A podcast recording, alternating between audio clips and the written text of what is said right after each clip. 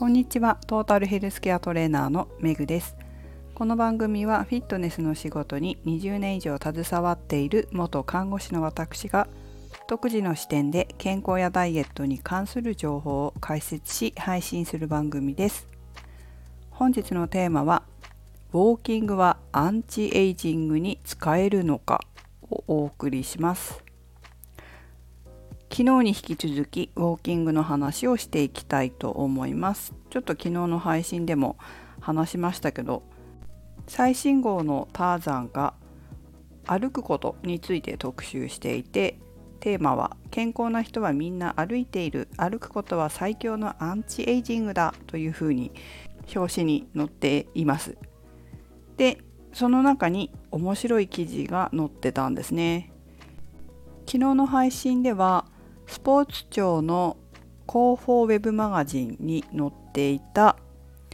歩数と中強度の運動時間そして予防できる病気についての話をしましたが、まあ、中強度の運動っていうところからちょっと今回のこのターザンに書いてあったのもつながってくるのでそんなお話をしていきたいと思います。この配信を聞いてくださっている方の中にも普段からウォーキングしてますとか歩くようになるべく気をつけてますとかそういう方いらっしゃるかなと思うんですけれども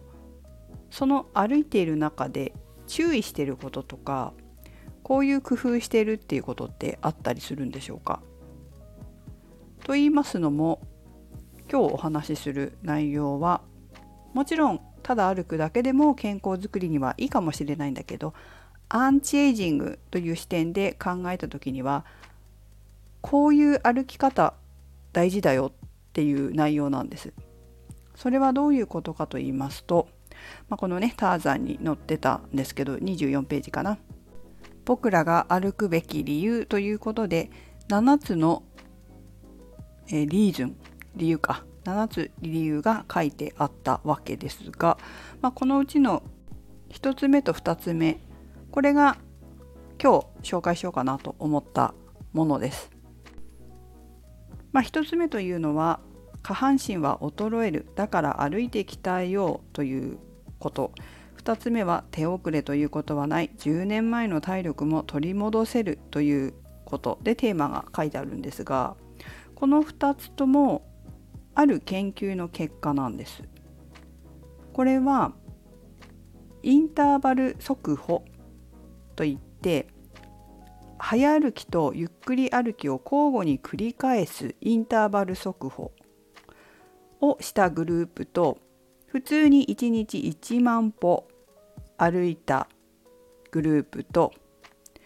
普段通りに生活した対象群この3つのグループに分けて行った研究の結果になっています。で中高年の方々が対象なんですね。この研究の結果ですとまず1つ目は歩くことによって筋肉がつくかどうか筋力が向上するかどうかということなんですが歩くということは足の筋肉しっかり使うんですけど特に後ろ足で地面を蹴る時にしっかり力を入れると太ももの後ろのハムストリングスという筋肉が強化されるということでその筋力の変化度合いがグラフになって出ています。対象群っていうのは特にこう普段通りに生活している方々なので、えー、ちょっと割愛しますけれども大体こうそんなに筋力アップしないだろうなっていうのはね想像できるかなっては思うんですけどインターバル速歩をしたグループと1日1万歩歩いたグループのその差が大きいということに私は結構驚いたんですよ。どのぐらい大きいかというと,、えーと男性だとインターバル速歩をしたグループに比べて1日1万歩のグループはこれ4分の1ぐらいですね。だから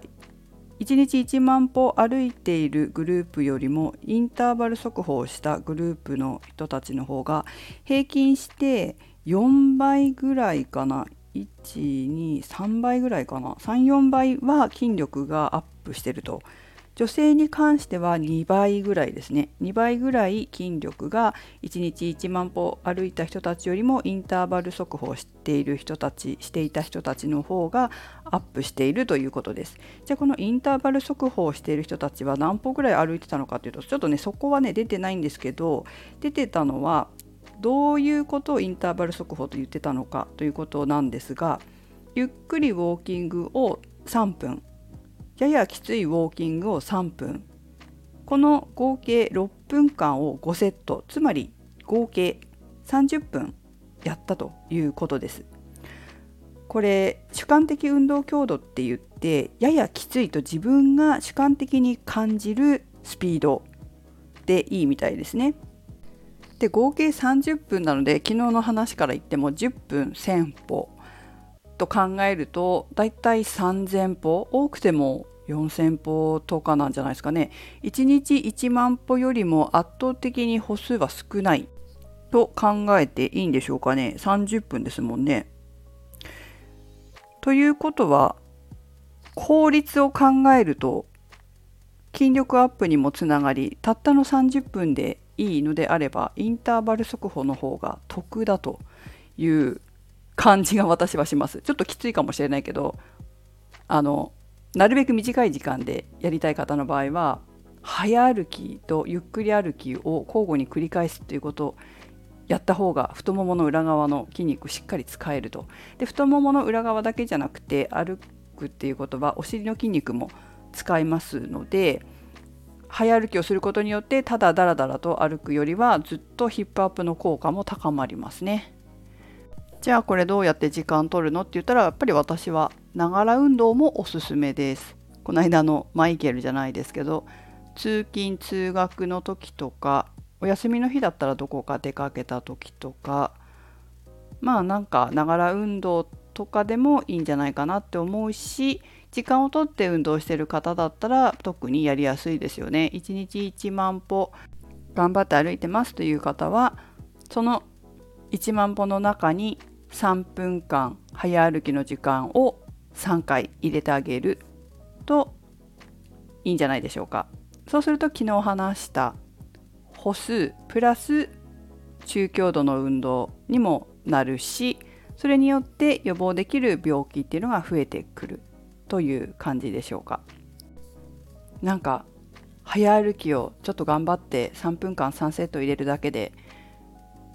効果的効率的なエクササイズになるって考えるとそして太ももの裏とお尻も引き締まると考えるとなんか私にとっては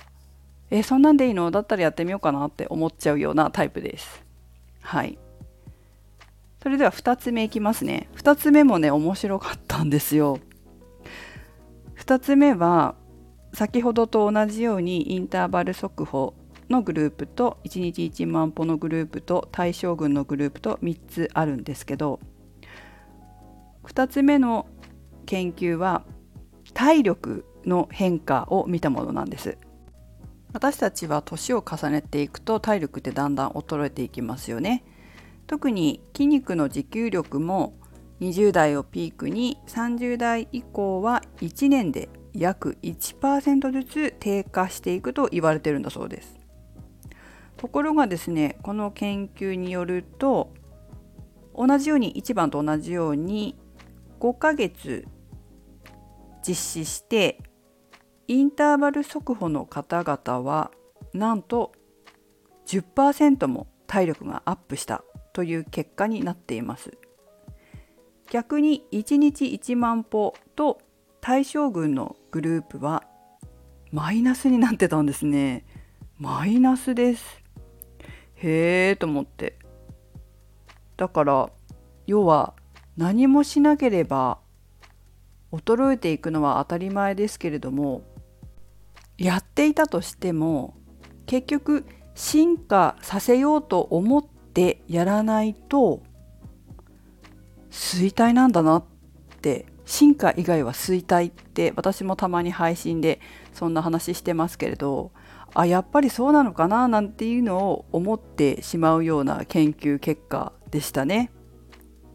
進化以外は衰退なんだなと現状維持は衰退なんだなっていうのがなんかこう感じ取れてしまうような研究結果でした要はインターバル速歩っていうのはややきついという主観的強度をのそのスピードで歩くっていうことをやりますよね。ややきついという強度主観的な強度ですけどその強度って筋肉慣れればまたアップしていくじゃないですか。例えばそうだな時速5.5キロがややきついと感じていたけれども、まあ、やっていくうちに5.5キロが楽になっていくややきついと感じなくなっていく楽だと感じるようになったのならばややきついと感じるスピードにするためには時速5.7とか5.8とかちょっとずつでもスピードが上がっていく可能性って大きいじゃないですか。ややきついというふうに感じるスピードが上がるつまりは進化してるわけですよね体が。進化させているからこそ体力もアップするのであってその進化を選ばずに現状維持のままいくら1日1万歩だと言っても結局は、まあ、何か進化するっていうことがないのであればやっぱ衰退なんだなみたいなのをなんか感じてしまうような研究結果でしたね。そう考えると今日のテーマにあるようにアンチエイジングにやっぱりつなげるには筋力アップもそうだし体力アップもそうですけれども進化する方向に運動も行っていく必要があるんだなっていうことですね。アンチエイジングのためにはただやってちゃダメなんですね。本当にこう体を進化させようと思ってえ強度を少しずつ上げていくだ強度を無理やり上げていくんじゃなくて強度上げて楽になったらまた上げればいいっていうだけなのでそんな無茶なことはする必要はないと思うんですよね筋トレもそうですけど同じ重さでも例えばまあ5キロ？5キロのダンベルが楽になったら6キロに上げるでいいんですけど結局でもそれは進化してますよね。5キロだったのが6キロになる。時速5.5キロだったのが5.7キロ5.8キロになる。楽になってから上げればいいんだけれどもその上げるという行為を選択するつまり進化の方向に進むっていうことが非常にアンチエイジングに大切なんだということを感じたこのターザンの記事でした。はい。ということで今日はウォーキングで行うアンチエイジングの話をしてみました。ただ歩いてるだけじゃダメなんですね。筋トレもね、ただやってるだけじゃ意味ないですからね。同じですよね。人間の体っていうのはやはりこう法則っていうのがちゃんとあってその法則の通りにやるっていうのが大事です。最近はメンバーシップの配信でトレーニングの原理原則の話をさせていただいていますけれどもトレーニングの原理原則は今回話したように筋肉や神経などの体の性質に基づいているものです。体の性質に基づいたトレーニングをしていかないと期待した効果っていうのは得られないと思いますね。メンバーシップの配信ではなんかほら一般的にウェブに載ってるような筋トレガチガチのお兄様たちが話してるような内容だけではなく私たちの日常生活にも即した日常生活にも使えるような内容でお話をさせていただいています。興味ある方はぜひメンバーシップに登録していただいて聞いていただければと思います。あ、メンバーシップっていうのはスタンド FM の方ですね。ポッドキャストでは聞けないんですよ。なのでちょっとスタンド FM のダウンロードしていただかなければいけませんけれどもメンバーシップの中ではこのような詳しい人間の体の性質についてお話をしています。まあ、今回はトレーニングの原理原則ですね。